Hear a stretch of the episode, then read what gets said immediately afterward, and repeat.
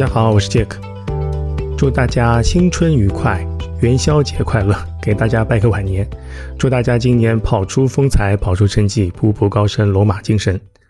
今天呢是我的小播客的第五十期，我想做一些新的内容。目前我的播客有几个小栏目，第一个栏目呢是和佳宁男子喵姐一起做的读书会，按现在的进度，基本上差不多有可能每个月有一期吧。第二个栏目呢，就是想找一百个人聊强风吹拂系列，现在已经拉了快那个二十位同学了。我呢本来是想守株待兔，呃，等一些对这个作品有兴趣的同学来聊，但看下来可能听播客可能还是 I 人多，我应该再主动的拖一些人来录。问题是呢，我也是个 I 人，怎么办呢？哎，所以呢，有兴趣来聊的同学可以直接加我的微信，我们可以商量一下什么时候开始聊。第三个栏目呢是跑者故事，我可能会请一些跑者一起来聊聊自己怎么开始跑步的，在跑步呢或者日常的运动中呢有些什么可呃有有趣的经历分享吧。这个栏目也是开放给大家自荐，欢迎大家来分享。最后一个栏目呢是纯闲聊，和跑者故事不大一样，跑者故事呢可能是一对一的，大多数情况是一对一的吧。但纯闲聊呢就是找几个朋友一一起呢找一个主题一起聊一聊。之前呢聊过一些呃上马的赛前赛后的一些分享等等的，也是对一些当下的一些感受或者一些赛事有一些表达分享之类的。呃，我想呢再开一个新的栏目，叫做跑步教练。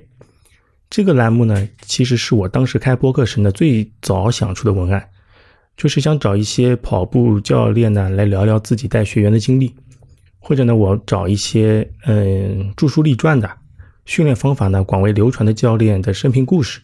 训练哲学和一些训练手段来做些分享，大家共同进步嘛。比方说，我们这期呢，我找到一个影响现代跑步训练的人，也有的人呢称他为现代的跑步训练之父，就是亚瑟·利迪亚德。亚瑟呢，利迪亚德是新西兰人，一九一七年七月六号，七月六号出生在奥克兰，来自一个建筑工人的家庭。我查了一下，属蛇，巨蟹座。他在二零零四年美国巡讲的时候呢，因为心脏病去世，呃，客死异乡吧，算是。他呢身材不是很高，一七零左右的样子，但是从小呢展现出了坚韧的，嗯，运动员般的意志品品质吧，再加上善于动脑，在运动上呢也也是有一些天赋的。在他的回忆中呢，他描述过一个场景。他说他在五岁的时候，自己也不记得发生了什么事情。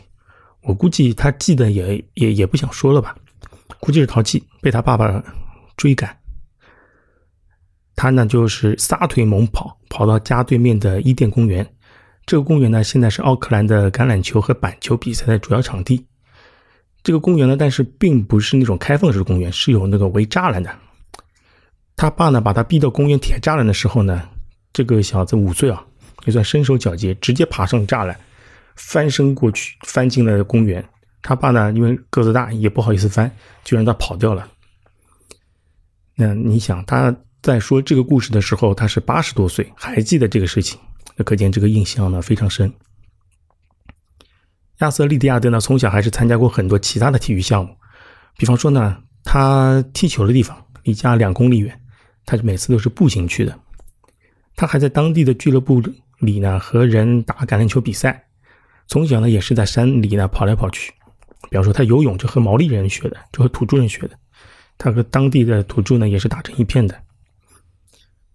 嗯，我觉得最搞笑的是他参加拳击比赛。他那个从来没有练过拳击，但是比赛他敢去的，学校组织的嘛，拖着他去他就去了。结果他六战六胜夺得冠军。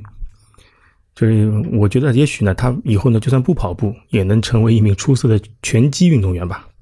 最近拳击也蛮火的，对吧？他父亲呢，在他十五岁的时候呢，在当地的铸造厂给他找了份工作，但是他的块头呢相对矮小，但被要求挥舞一把很重的铁锤，他说是二十六磅重的铁锤，这是差不多二十五斤吧，啊，二十四、二十五斤的铁锤砸碎身体。但是他很愉快的接受这种每天让自己精疲力尽的工作，还完成的特别好，而每天还特别有成就感。这但是我想到这个事情呢，我脑中就有画面了，一个人对吧，个子不高，挥舞的锤子砸铁，然后呢，把这个现象放在一个奇幻世界的话，对吧？是不是这个特殊的一个一个种族啊？这是。然后呢，他在铸造厂工作了一年后，铸造厂呢因为大环境萧条，那个时候经济环境不好嘛，破产了。厂里的一个阿姨呢，给他找了一份工作，在鞋厂做鞋。在做鞋这件事情也是给他后来跑步埋了个伏笔。然后呢，在等他再大一点的时候呢，那当然他后面一直在做鞋嘛，同时也送牛奶，大量分工。二十七岁的时候呢，他加入了当地的一家田径俱乐部。他当时呢，虽然加入了田径俱乐部呢，但是他跑的不多，这就像一个单位挂靠一样的，喜欢运动的人找个找个运动的俱乐部挂靠一下。但是他还是在打篮橄榄球比较多。但是呢，他身高又不高。他在初中的时候呢，可以打打前锋，然后呢，初中毕业了就打中卫了。到高中的时候只能打后卫了，越打越后面。身高不高嘛，这个也没办法，冲不过别人。但但但是呢，他在田径俱乐部里的一个总裁，哎，他这个人有个爱好，爱好的好，爱好爱好是个好嘛。但这个人，我觉得这个人不是很好。为什么？他的习惯就是拉爆新人。他有一天呢，他把莉迪亚都叫来，他说：“那我们今天一起慢跑个五英里。你身体这么好呢，跟我呢肯定没问题，跟得上的，对吧？你肯定行的。那我这个老头子跑了下来，你肯定没问题。”哎，莉迪亚的也是好骗，就也也就也就去了。一去没想到被他跑的怀疑人生了，那个精疲力尽，非常挫败，怎么都跑不动了。到后面。他跑到最后，他想着一件事情。他说：“我二十七岁的时候，五英里没跑下来，差不多八公里。他说我到四十七岁的时候，我能弱成什么样子？他说不行，我得练一练，把体能练上去。前面说过，他这个人非常善于动脑嘛。然后呢，他开始对跑步进行了第一次的研究。他做了两件事情。第一，他做了一件我们现在看起来理所应当，但当时呢很少有人做的事情，就是加大跑量、堆跑量。”天天跑步，一周七天他就跑七次，而且每次都跑得精疲力尽的那种强度，速度不慢，但量很大。第二，他在俱乐部里，以他是在个跑步俱乐部嘛，跑步俱乐部有很多跑步的文献资料，有很多书，他就用知识武装自己，看了很多书。最后呢，他选定了英国教练韦伯斯特的书作为训练的指导。韦伯斯特的书呢，在当时他是在。呃，二十七岁，差不多在四几年，四十年代末吧，五十年代初。韦伯斯的书呢，在当时来说是有点超前的。他这本书呢，打破了一些当时体育训练中的一些公认的准则和习惯。他说，比方说呢，当时比赛之前，运动员进行脱水。我不知道为什么田径运动员要脱水。如果你体我是举重的话，或拳击呢，可能会减少点体重，有一些优势。但是田径运动员他们也会进行脱水。而且田径运动员比赛之前呢，他们是不吃碳水的，不补碳，他们补什么？补蛋白，吃大量的牛排，补充能量，就是和现在的想法都是完全不一样的嘛。但是在韦伯斯特书里，他对这些事情是反过来做的，他是因为要补水、补碳水，而不是吃牛排。所以呢，利迪亚德呢用了韦伯斯特理论进行跑步训练，但他跑的更加规律，给自己给自己出课表，把自己当成小白鼠来练。自己给自己加量，在当时呢，如果你日常跑步，可能就就也就五英里、八英里左右了。他给自己加到十二英里，十二英里是一个很少跑的一个，在当时来说是很少跑的一个超长距离了。十二英里如果换算到现在，差不多十九公里、二十公里不到点。对我们现在来说，有马拉松训练的习惯的同学，可能每周末都会跑一个半马长度，甚至更长。所以说，十二英里对我们来说是不算什么。在当时他们那些人的认知来说，十二英里是不会跑这么高的。呃，多说一句，在那个年代，全马也只有他们来说是全马只有疯子和退役的体育运动员才会跑的项目，而且很少有人能破三，破三已经是一个很伟大的成就了。所以在二三十年代那时候，就是他们那时候的速度也是呃训练手法不一样吧，所以说成绩也不会太快。好利迪亚德就是有了知识让自己，再加上堆跑量，他就是堆了一年的跑量。他练到了一九四五年年底，他就开始找比赛了，想检验一下自己经过这么多训练，到底有没有进步呢？当时呢，他就报了，他报了三场比赛：一英里比赛、两英里比赛和三英里比赛，一二三他报了一个。然后呢，他在平时训练的时候呢，他会测试自己的成绩嘛，比赛之前要测测自测，很正常。他测下的成绩已经比当时的赛会记录要快了。他觉得他可以打破记录，拿金牌肯定没问题。所以说，剧情呢，如果写到这里啊，就特别是某些电影剧剧情写到这里，应该呢可以给他一个翻身做主角的机会了，对吧？但现实呢，打脸打得更快。他在比赛中全没有呃三场比赛没有一场拿到冠军，而且他跑步的成绩都远远低于他平时测试的成绩。然后呢，经过他自己的复盘和总结，他发现呢，他是在错误的时间点达到了运动巅峰的状态。他自测的时候呢，是他真正的巅峰。之后呢，他状态就慢慢的逐渐走低，就跑不出那个竞技状态了。然后呢，经过这次的失败呢，他对跑步进行了第二次的研究。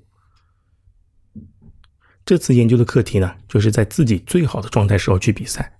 他也找出一种新的方法，他既能建立呢更好的耐力水平，又能安排好准备时间，就把以比赛为目的的训练。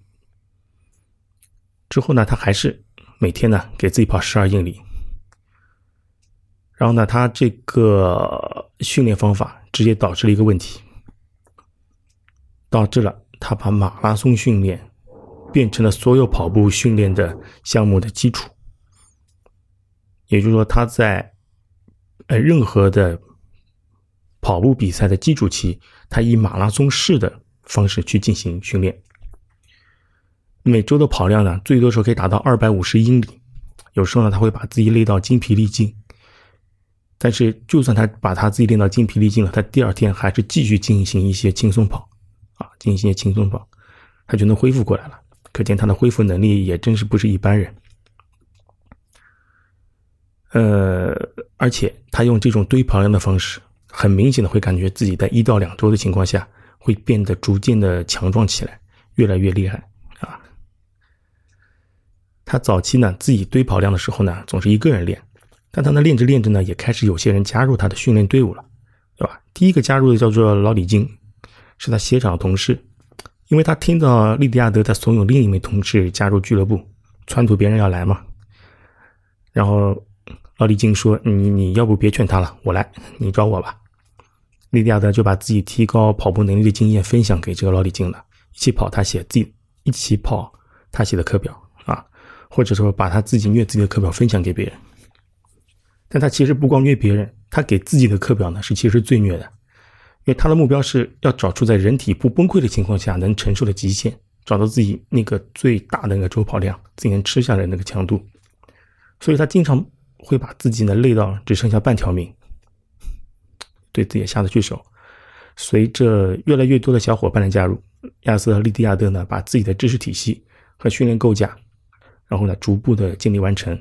他有一套自己的理论体系，这套体系呢后被后人称之为叫利迪亚德系统。在这个系统中呢，他找到了增强耐力和让运动员达到巅峰状态的方法。用了他的方法呢，他还培养出了。一些奥运会的金牌的运动员，也许有的呢，但是没有拿到金牌，但也站上领奖台，都是站台了，什么八百啊、一千五啊、三千啊，各种各样的奥运会的奖牌也是随如期而至吧。在他的那个训练下呢，他坚持要求他的运动员，他甚至跑八百米的运动员，也每周至少达到一百英里的跑量。那个这个之前也说过，嗯，他把马拉松训练作为他的中长跑运动员的基础期去练。他练到什么程度呢？他有一名女运动员是跑越野的，他但是那个越野呢距离也不是很长，不是现在的五十一百那种越野，而是那个二三十公里那种越野，可能就是 cross country 那种。但是这个女动员有一年，这个女女运动员呢拿到波马的名额，想去跑波马。他问莉迪亚德，他说我能去跑吗？我跑得下来吗？我从来没有跑过全马。莉迪亚说。你既然跑过我的课表，你跑全马没问题，你去吧。”然后这小姑娘就颠啊颠的去跑波马了，结果波马就跑了个三幺二出来，就就零基础的朋友就能跑个三幺二。利迪亚德呢，他把马拉松训练作为中长跑训练基础嘛，他这个训练期呢会长达四个月，三到四个月，每周的跑量是一百到一百五，但是这个是根据每个人情况，他会有一些调整，他也不是傻堆跑量，对吧？而且呢，他的课表是不看心率的，他认为心率呢对运动员的干扰比较大，他有时你，但是我觉得，可能是那个年代的心率检测也可能不太成熟，不太准吧。因为他发为什么？他发现心率的干扰因素太多，什么？运动员心情不好，什么？没睡好，什么？天气不好，那个呃那个那个什么？皮肤太冷，什么？老婆和他那个闹矛盾等等的，他都会影响心情，呃都会影响那个心率，反正影响的因素特别多。在他的书里呢，这并没有说用心率法去训练，他的训练法呢更像我们现在熟悉的 R RPE 的训练法。根据体感来控制你的强度、速度吧。他举个例子，他的基础训训练呢是这样子的，我这里读一下他的一周基础期的一周的训练课表。他比方说，周一，他说是用二分之一的努力跑山路或者沿公里跑十英里，周一；周二用四分之一的努力跑山或者跑公路十五英里；周三把特莱特跑，用你四分之三努力。交替快跑十二英里，周四用四分之一的努力跑十八英里，距离更长或者更长。周五用四分之三的努力跑十英里。周六、周日两天是长距离的休整，一天是二十英里，一天是十五英里，都是四分之一的努力。所以他是用百分呃，他是用几分之几来确定自己的强度的。他说，他说在这个阶段呢，呃，他。基础期阶段吧，他建议跑者进行用体操训练来放松和伸展全身肌肉，而且他拒绝使用任何负重，全是徒手自重训练啊。他有个对力量和肌肉的比喻，他说跑者呢需要用鹿的肌肉，而不是狮子的肌肉，要更有弹性，要更加有耐力的肌肉，而不是维度很大、力量太强的肌肉。好，下面我们说一下他的另一个建。见解吧，就是说的，就我们经常会说的周期化。利迪亚德呢，他把一年分为不同的时期。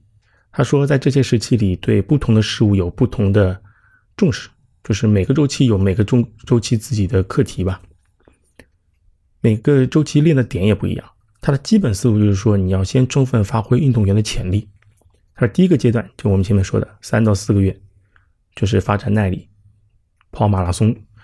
每周一百英里起的有氧课表，不管你这个人是跑八百米，还是跑一百米，还是跑马拉松的，基础期也就是一周至少一百英里。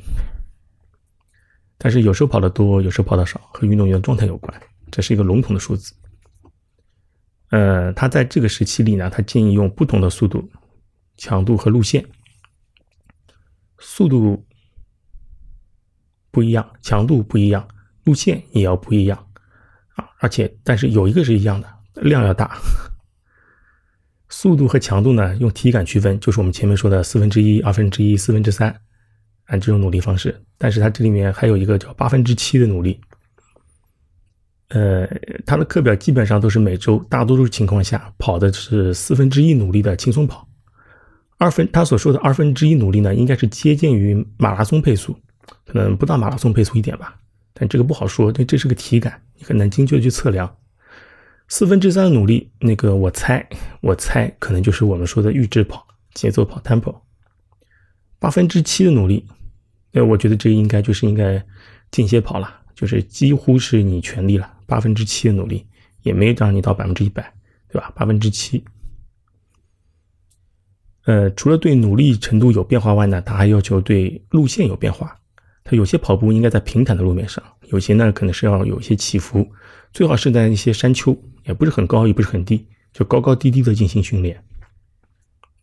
好，这是第一个阶段，三到四个月的堆有氧啊，堆量。它第二个阶段呢，它是个过渡的阶段，过渡是为期呢一个月，这个月是进行密集的越野训练，呃，说简单点就是跑坡。在奥克兰的时候呢，他们当时跑的是一段八百米长的缓坡，八百米长的缓坡，坡顶呢有一个四百米的平坦地带。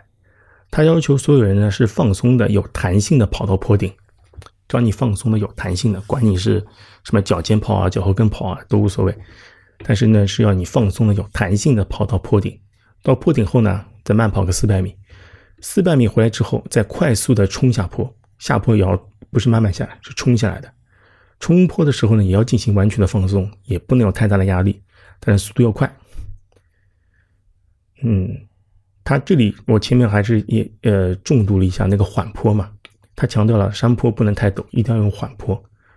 他说，所以有时候我们找桥进行跑步的时候，那个桥也不能太陡，因为太陡的坡呢，下坡的时候呢，你需要向后倾斜才能控制住平衡，不这样呢才不会被摔倒嘛。但同时呢，如果你向后倾下坡向后倾斜，有了刹车效应，你就下坡速度不会太，呃不能太快，你要控制的跑，所以它一定要缓坡，让你有充足的。呃，控制空间能让你快速的冲下去，嗯，而且同时它要求下沉的时候也要保持轻微的前倾，呃，前倾就不光你上坡前倾，你下坡也要前倾。他说，到了冲到底部之后呢，他们也会要求运动员呢慢跑一段时间，再进行短距离的冲刺，就是在平地的短距离冲刺啊。这个冲刺也不是全力的那种，而是渐加速，速度。那个距离可以从五十到四百米不等，取决于他当天的课表课表安排。也就是说，他的整一套的流程就是先八百米的冲上坡，到坡顶放松，然后呢再八百米冲下来，冲下来之后呢，先再放松一段时间，再进行平地的五十到四百米的冲刺若干组，然后再回去重新再上坡，循环这个周期。这是他的过渡期的这种练法。但是呢，他在六七十年代的时候呢。每周他这么跑跑坡的方式，可能每周要六次，他基本上天天就这么冲了。但他但是到到他的后期，就七八十年代，他会把这种训练方式呢减少到每周两到三次，因为通过他的观察嘛，他这种跑法，你一周跑两三次和一周跑六次，可能最后的效果是差不多的。那既然效果差不多，他可以多减少几次，把训练的时间分配在其他慢跑或其他的更专项的一些训练上，可以把时间减。腾出来了，没必要跑六次。而从山坡训练上来看呢，可以看出这种训练的方式呢，是为了增强力量和灵活性。上山的那个弹性跑呢，只是简单的阻力训练或者是增强式训练。下坡跑和最后的冲刺跑，它会提高你速度，为你更快的训练赛道做好准备。是这样的，上坡下坡都冲过，对吧？股四头肌和腘绳肌也都练到了，速度也练到了。好四个月的马拉松训练，一个月的跑步训练，最后阶段是为期三个月的比赛准备期。这三个月呢，他会根据你每个人的不同项目，他因为有的人跑八百嘛，有的人跑一千五或者五千一万的，有的人跑全马，有人跑越野，有的跑障碍赛，他这时候呢会根据你的不同项目进行划分，根据你的项目特点再出不同的专项期的课表。它有个夸张的结构，这个阶段有的人呢每周会有五到六天的时间跑间歇。这几乎就天天跑间歇了，一周跑五到六天。他把你真正的间歇训练都是放在这最后三个月的，所以说前面的话你没有看到有间歇训练。对，就我刚刚开始读的那个课表里面没有没有看到八分之七的努力，对吧？最多就四分之三的努力。他呢，也就是说他开始四个月的马拉松基础，一个月的跑坡过渡，最后三个月的最后三个月的专项，对吧？一搞就搞八个月了。他就是这么安排的，但并不是说呢，最后三个月只有间歇的，除了间歇呢，还有周日的长距离慢跑。嗯，有人和我说过，利比亚德把所有马配以下的跑量都叫做垃圾跑量，他说只有马配才是有氧，跑太慢也不行，对吧？但我我听到有人这么说，但我没有找到这句话的确切出处，我也找了一下他的文章和记录，但是我个人觉得他的慢跑应该是低于马配的，但是高于我们平常说的晨性有氧啊。不，也就是说，他的那个马配，就是他的那个慢跑，就是那个八啊，四分之一的那个努力啊，应该是比诚诚信我们说的诚信有氧要高一点点的。好，随着他的呢执教经验的更加丰富，他一直在打磨自己的训练体系嘛。他的训练体系中最最核心的要点呢，我是觉得啊就是说他的核心要点是在正确的时候做正确的事情，也就我们前面说那个周期化，你该什么时候练什么，都是有有一定的道理的。然后呢，最后可以在比赛时候把你的状态调整为最好。但那个人们也注意到了一点，在他的早期训练中呢，有人会把 LSD 和利比亚德的长跑进行了混淆。利比亚德的长跑呢，他那个长跑，别人观察下来是更贴近于你的马拉松配速，并不是我们常见的那种太慢的慢跑，可能就我们有时候说的那个陈星阳的慢跑，就是他的，也就是说他的慢跑并不慢。同时呢，还有大量的跑量是接近于阈值配速的。就前面我们可能说的那个四分之三努力，呃，但我觉得利迪亚德最让我佩服的点是哪个点呢？也就是说，在他的那个年代呢，很多跑步的理论都并不完善，比如什么心率监测、心力训练，甚至呢运动生理学也都并不是像现在研究的这么透彻，因为很多设备、很多理论都还没完善嘛。但他呢，还是能。以一己之力，在不停的用自己做尝试，做小白鼠，做出一些现在看起来都非常正确的做法，对吧？跟我们现在训练方式非常相似。比方说有氧跑、乳酸阈值跑、间歇跑，甚至我们说的 R 跑、重复跑，也都在他的训练中你能看到。包括我们有时候那个有氧跑之后的 ST，对吧？快速动作腿，它的训练课表、训练结构里都会包含的。也就是在。呃呃，都有，只是表达的方式或叫法不一样。我们现在的训练方式呢，在他五六十年代的时候呢，已经看得出影子了。更厉害的是呢，所有这些都在没有科学介入、没有任何科技的情况下，他靠自己慢慢的测试和摸索出来的，而且大多数结果都是正确的。这我我我有点忘记了，我在看哪本书时候说到过，看到过有人说过一句话，他说教练。特别是田径教练，往往是领先于科学的。他说，教练们先试出了某些方法，觉得这些方法或这些招呢有用，然后呢，科学家再通过科学的方式去证明这些方法是对的，或者是有一定科学道理的。我觉得利比亚德就是一个很明显的这种例子。利比亚德呢，在新西兰待了很长时间，不过呢，在新西兰田径界呢，似乎呢也不太喜欢他。后来。啊，六十年代吧，在呃六八年是奥呃是墨西哥奥运会，那个时候呢，他在一九六四年、一九六五年被墨西哥奥委会请去做了田径队的教练。不过呢，他和那个奥委会的主席呢，呃，那那时候奥委会一个主席，他那时候的墨西哥的奥委会主席是一个将军，啊，闹翻了。那个将军可能有些，呃，也不是政治问题嘛，或者控制欲太强，闹翻了。他就跑到利亚德，就跑到加拿大去了。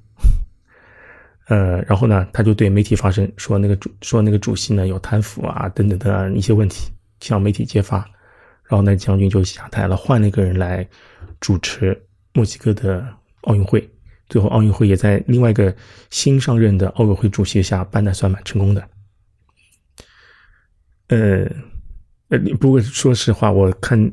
的一些文章或一些书的时候，发现利比亚德在墨西哥的经历也是蛮奇特、蛮好玩的。我来说几个啊，比方说他跑到墨西哥去，墨西哥是有海拔的，三千三千三百多吧，三千三百多还是三千八百多，反正三千多海拔的的一个高原吧。但是利迪亚德呢是在新西兰长大的海边城市，从他从来没上过高原，他第一次上高原还有些忐忑，想自己是不是跑步能力会下降。他第一天呢就和他的运动员们一起出去跑步，跑着跑着，他发现他跑的比他的运动员还快，还还牛。然后他就意识到一点，他跑了这么长时间的有氧，他的心肺呃心肺系统非常好啊，比他比那些在高原长大的孩子还好。但是呢，他运动员跑不快也有他们的道理，一方面训练的不到位，然后他扭头一看，那些运动员一个个都骨瘦如柴，吃不饱穿不暖，甚至有的人是赤脚跑。好一点的人不是赤脚跑的人，他是怎么跑的？他是把鞋底绑在自己脚上，就只有个鞋底，穿这个鞋底在跑。嗯，所以说他看到这个情况呢，没鞋穿，运跑步运动员没鞋穿，对吧？这不是讽刺吗？他找了一个鞋厂，当地的鞋厂去定制了一批跑鞋，对吧？前面我们也说过，利比亚的从小干啥的呢？不是在鞋厂长大的吗？鞋子他很熟啊，马上找鞋厂，按照自己的要求打了几个样，拿来给他运动员试一试。试完之后呢，觉得还不错，他就把这个鞋的样品呢给那个将军寄去，说你这个要给那个运要给这个鞋厂下单。我要订这么多鞋，要花钱的嘛，也不能免费做这鞋嘛。但是将军一看那个样品鞋，他把鞋全扔了，踩都没踩这个事情，就当他没发生过。后来利迪亚德才知道，原来他们那个田径队呢是有赞助商赞助鞋的，但那个鞋呢被那个将军悄悄拿走了，贪污掉了。他说，如果运动员穿了其他品牌的鞋，这个事情呢就暴露了，对吧？你训练的鞋不给人家，但是你去或者是你穿的鞋是其他牌子的，他就暴露了嘛。所以说将军没有给运动员买鞋。是一个，这是一点。所以说，利加的为了也并不是为了这个事情逃走的吧，也为很多其他事情。因为在这些运动员实在训练不下去了，没有人了，怎么办呢？就是他们听当地人说，在墨西哥的一个什么丛林里，还是什么山沟沟里，有一些跑得很快的印第安人。那些印第安人呢，一天可以连续跑一百英里。这个故事好像我们在哪本书里看听到过、看到过，对吧？能跑一百英里的土著人，这个。土著人拿来训练训练，披上当地的那个墨西哥人的战袍，这不就是轻松拿冠军吗？但是呢，他们有没有没有办法从这些印第安人中找出跑得最快的，对吧？从这些勇士中挑选出来最好的一个人，或者也不说部落酋长啊，勇士中挑出最快的一个人，怎么办呢？利迪亚德对那些官官员说：“这样子，我们要不办一场全马比赛？我们跑了把跑得最快的几个人挑出来，对吧？做成组成我们的墨西哥的全马队。”田径队，然后他们就开始准备办这个比赛了嘛。但是他们也当地官员也不知道怎么办比赛，都是第一次。莉迪亚都提醒他们说：“你们要在多少公里、多少公里、多少公里设置补给点，你要让他们有一定的能量补充，你们才能继续让他们跑下去。他们不可能一口水不喝都跑完吧，对吧？”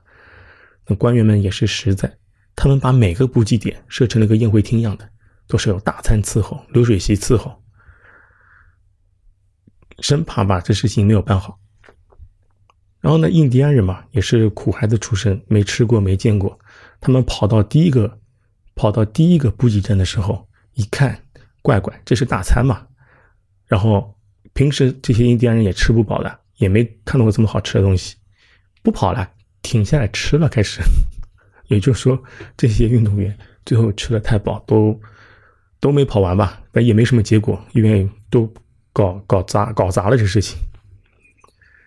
反正碰到过蛮多这种事情，他跟这个将军有很多 beef，最后在他的威逼利诱下，在利迪亚德强势的威逼利诱下，他干了八个月，就他签合同签了三年，干了八个月就跑掉了，跑到加拿大去了，从加拿大回国。嗯，这个也是蛮搞笑的。但是他从墨西哥跑了之后呢，他不是空出来了嘛？但是他的国际上的名声还是有一些的。芬兰人又向他投出了橄榄枝，他请他去芬兰去执教。呃，那个年代的芬兰，他们的训练方式是怼间歇，在有氧方面的，就是说也不是有氧方面吧，可能那时候大家都这样子，你训练什么就训练的很努力。你在你练跑步，你必须跑得很努力，你才能出成绩。所以大家都是往很努力的跑步这方面就花力气，嗯，没有把你的注意力放在有氧对有氧这件事情上。所以利迪亚德去了之后，呃，你可以说是宣传自己的训练方法，宣传自己的训练手段。但是呢，芬兰人在那时候呢，经济经济特别好，福利保障也特别好，所有运动员把钱都花在所有运动员的日常生活、日常训练的开销上。但是钱没用到地，为啥？冬天的芬兰非常寒冷，但是他们把运动员送去炎热的地方或者相对温暖的地方去训练，而且他们的训练都不见得有效果，因为没人管他们。每个运动员都是像明星一样的宠着的，他们呢，甚至于他们那个金牌的越野赛的冠军选手，甚至为了他，他是在个什么木工厂上班的，为了他这个金牌运动员在木工厂里建造了一条跑道。然后为了他可以让他训练，还一起装上空调之类的，反正条件太好了。反正利迪亚德觉得芬兰人在这种环境下条件太好，养尊处优，已经不知道如何努力的训练了。呃，跟他的冲突也会蛮多的，因为他甚至还在公开媒体场合说，类似于什么芬兰人都是软蛋之类的事那之类的话，啊，激起他们的斗志，对吧？这也是他的训练手段吧。他在芬兰待了十九个月，呃，也不并但也并不能说他完全改变了芬兰的训练，呃，训练思维或训练的方式，因为他的影响力还是非常有限的。那在那个时候的芬兰。但是他，但是也有人听他的话，但是听他的话的训练方式的人，最后也在很长一段时间之后才会把他的训练效果、训练成绩显显现出来。因为他的训练方式并不是一招鲜的，不是说你你跟我练个三五个月，我就能让你完整的提高。他的训练架构上可能说让你练个三五年，你才能成为世界冠军，效果要长，呃，那个训练效果必须在很长时间内才能体会现出来。怎么说呢？也他肯定是留下了一些什么，对吧？效果没这么快显现出来。最后呢，芬兰在欧洲在六十年代、七十年代时候也出过蛮多成绩，但这些成绩是不是和利迪亚德有关呢？我觉得多少还是有些关系的。后面有个事情，呃，我找到的资料也是蛮好玩的。他说，在一九八二年的时候，中国奥委会在南宁举办了一次田径研讨会。邀请了四个外教分享训练经验。这四个外教呢，一个来自印度，一个来自东德，一名来自加拿大，最后一个就是我们的主人公利迪亚德了。利迪亚德对中国的印象，对中国田径教练的印象是什么呢？他说：“你这田径教练年纪太大了，看起来都不太行了。”但是他对中国的田径教练的描述的时候呢，我看到了一个熟悉的名字，叫马俊仁。马俊仁也参加了利迪亚的那次分享会，他从利比亚德那里学来的经验就是大跑量，所以马家军的跑量也特别特别大，对吧？大家应该也听到过。最后，马家军的姑娘们赢得了很多世界冠军头衔，甚至于破了很多世界纪录。看到这些成绩之后呢，有个英国的记者打电话给利迪亚德，问他马家军是不是吃了兴奋剂。利迪亚德说，马军人的训练方式很科学，跑量大，基础好，对吧？肯定是肯定是用，呃，我当时介绍过的一些经验自己练出来的。这当然，我们后面也知道马俊仁、马俊仁、呃马家军出了一些什么事情，对吧？嗯，但是我是觉得马俊仁的训练方式的确是受到了利迪亚的影响。那次那个研讨会之后呢，利迪亚的本来可以在中国多玩一周的，去看看长城啊，对吧？已经在南宁了，你去贵州转转啊，也都可以的。但他后来很快回去了。然后原因很简单，他这个家伙很挑食。他在芬兰的时候他就受不了了，为什么？他这个人不吃鱼。他说出去那个什么那个参加一次宴会，十二道主菜，十一道是鱼，他受不了。然后最后只吃了一道菜，回去之后还在门口买了个煎饼，当然不是煎饼啊，可能是汉堡，垫垫肚子没吃饱。十一道菜他不要吃的。他说在中国的时候在外面逛，看到宾馆门口有人在杀一种小动物，这个动物一身毛，血淋淋的。他问别人这是什么，别人告诉他这是叫竹鼠，竹子的竹，然后树的鼠，竹鼠是美味，山珍海味。然后他看到这个他就犯恶心，他就不能吃，觉得这这个中国人怎么这样，什么都吃，那他的肠胃肯定受不了。他说，在中国待一周，他他的消化系统肯定就会崩溃掉了。所以说，他一会一结束，他就回家了。嗯，总的来说呢，利迪亚德提出过一些，在他那个时代呢，看起来很超前的训练理念，但现在看来呢，这些概念呢，几乎被所有的长跑教练所使用，他们都会呢有意无意的模仿一些他的训练方式。你可以在他系统中看到一些现在的一些教练影子吧。比方说，我们我们之前说的那个八零二零训练法，就是像大佬一样跑步那个作者，他当年也是跟利迪亚德一起练过的，也是受过利迪亚德的影响。包括像丹尼尔斯，包括像什么 Stephen Magnus，包括像汉森，他们的书里面去看，基本上都会看到利迪亚德字样，都会说利迪亚德以前说过什么什么什么，我们我们我们都会看到的。啊，这些什么包括耐力的基础建立，利用周期化来让运动员达到最佳的表现，最早呢也都是利迪亚德提出的嘛，他自己都是有经验的嘛，对吧？利迪亚德提提出推广的，他除了呢，他对田径比赛呢非常热爱，对吧？利迪亚德呢还是一个嗯慢跑的狂热粉丝，在当年，在当年他的那个时代啊，大家都觉得长跑。这东西对健康呢没什么好处，甚至有危险。但是他呢反其道而行之，推广了什么？推广慢慢的长跑，就 jogging，慢跑，但是要跑得长。他说这个对心脏超级有益。在他的推广下呢，有些心脏病学家、心脏病的专家、医生也纷纷站出来支持他的理论，也加入到长跑队伍中。到六十年代呢，利比亚德还创建过一个啊奥克兰的慢跑俱乐部，定期搞些慢跑的活动，对吧？但话说回来，利比亚德哈其实还有一个牛的地方，我前面没说。他除了这些训练，他还除了这些训练，教练教教运动员，他自己还跑步。他在六十岁的时候，在一场比赛中，他想这场比赛我我稍微放一点吧，可能就跑个二四五二五零吧。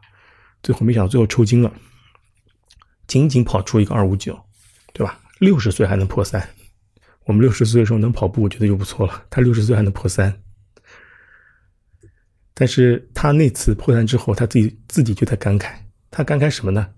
他说，在他自己二三十岁的时候，他觉得这个事情根本就无法想象。他说，他那时候二三十岁的时候破三的人屈指可数。你跑到二五九，你可以拿到新西兰的奥克啊，也不是新西兰，对，新西兰的奥克兰的那个全马比赛的冠军的。但是他在他那个时候，已经几百个人跑得比他快了。